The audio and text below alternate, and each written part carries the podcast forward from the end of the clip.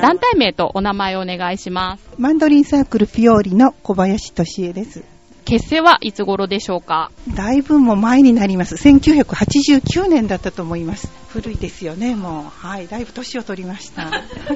活動場所はどちらになりますか？あと、主に堀江公民館で、時々文化会館の練習室をお借りしております。参加メンバーなんですけど、たくさん人数いらっしゃるようですけど、大体何名ぐらいで活動されてるんでしょうか？あの、約30人ほどおります。で、今日は、あの、そのうち4、5名はお休みをされておりますので、25人の出席でした。どんな人たちが集まってるんですか？あの、主に主婦が多いですね。ですので、あの、結成ももう古いと言いましたが、その頃、小さい子供がおりましたけれども、もうだんだん年を重ねまして、自由な時間が増えてきましたので、40代、50代、上は、上は70代の方も何人かいらっしゃいます。これまでどういったところでどんな活動をされてきたんでしょうか？あの、目標にしております年1回の、あと、コンサートと、あとは福祉関係の施設にお伺いして演奏を聴いていただくことが多いですね。どうですか？聞いた方の反響っていうのは。私もそうなんですが、なんか懐かしい音っていうか、そうですね、あの、心を癒されるとか優しい音とか、そういうふうに感想を言っていただくことが多いので、あの、まあ、和んでいただいたらよかったかな、みたいなことで続けております。こちらの団体名なんですけど、マンドリンサークルフィオーリという、こちらの名前の由来を教えていただけますか？えっと、フィオーリっていうのはイタリア語で花の複数形なんですけども、花という意味です。もともと、いとマンドリンはイタリアの楽器ですので、イタリアの言葉がいいなと思っておりまして、で、まあ、花ってまあ女性が誰でも好きなものですので、で、もう一つはその花一輪だったら寂しいけれども、たくさんそれぞれの花が集まったら大きな花束ができるかなというようなことを想像しまして、フィオリにしました。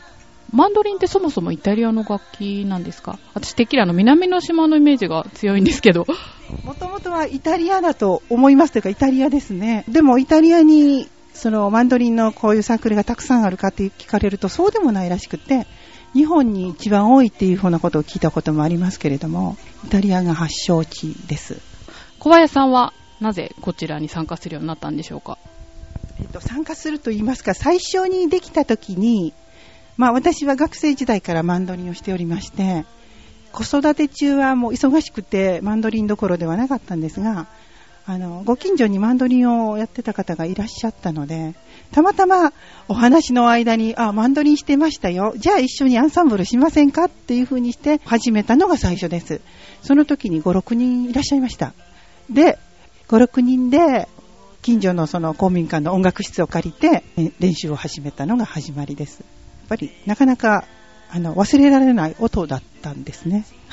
初めて人前で発表とかした時はどうでした？いやーもう遠い昔でいつ発表したかっていうのも忘れましたけれども、あの人前で発表する前に、あのなんかそのサークルの中で発表会とかをやってたんですね。で結局外からのお客様はいらっしゃらないけれども、それぞれの音をそれぞれで聞いてっていうことが最初の始まりでしたので、今日が人前で弾く初めての演奏ですっていうのはあまり印象に残ってませんね。今日はあの文化会館の大ホールで演奏されたっていうことで、今日の感想は？今日の感想ですが、今日よく弾けたと思います。あの、っていうのは、大体楽器の演奏をする時間帯っていうのが午後とか、午後2時頃からとか、あの、夜6時頃からの演奏会っていうのが多いですね。ですので、ほとんどの場合は午前中にリハーサル的なものができて、で、あの、演奏会に備えることができるんですけれども、今日は朝10時に本番でしたので、皆さん、練習が多分あんまりできてない状態だと想像しておりましたが、それにしてはよく弾けたと、よかったと思います。バックでね、参加した皆さんが拍手いただきましたけど、それでは団体さんの今後の告知とか、またメンバー募集とかそういったことがあれば、あのおかげさまで、あの、30人のうち約半数以上はマンドリンパートの方です。で、合奏形態の面から言いますと、低音パートが欲しいです。ですので、マンドリンからマンドラという一つ大きな楽器に移動するとか、あるいは、あの、ギターのパートで参加していただくとか、あの、希望は低音パートの募集ですね。いい音楽をするためにはやっぱりバランスがとても必要だと思いますので、それが課題だと思います。小林さんはレッスン受けたとかそういう経験ってあるんですか？昔学生の頃は、あの、個人的には指導を受けておりました。で、卒業しまして、あとは特に指導を受けた記憶はないですし、あの、市民団体の他の団体に入ってたことはあります。今後の団体さんの目標をお聞きしたいんですけど。1、2年しますと合奏に加わることができます。それをどんどん技術向上させて、マンドリンの持っている本来のいい音を出して演奏できることが目標ですが、なかなかそれが難しくて、まあ日々練習を重ねることしかないと思いますけれども。今後の予定があれば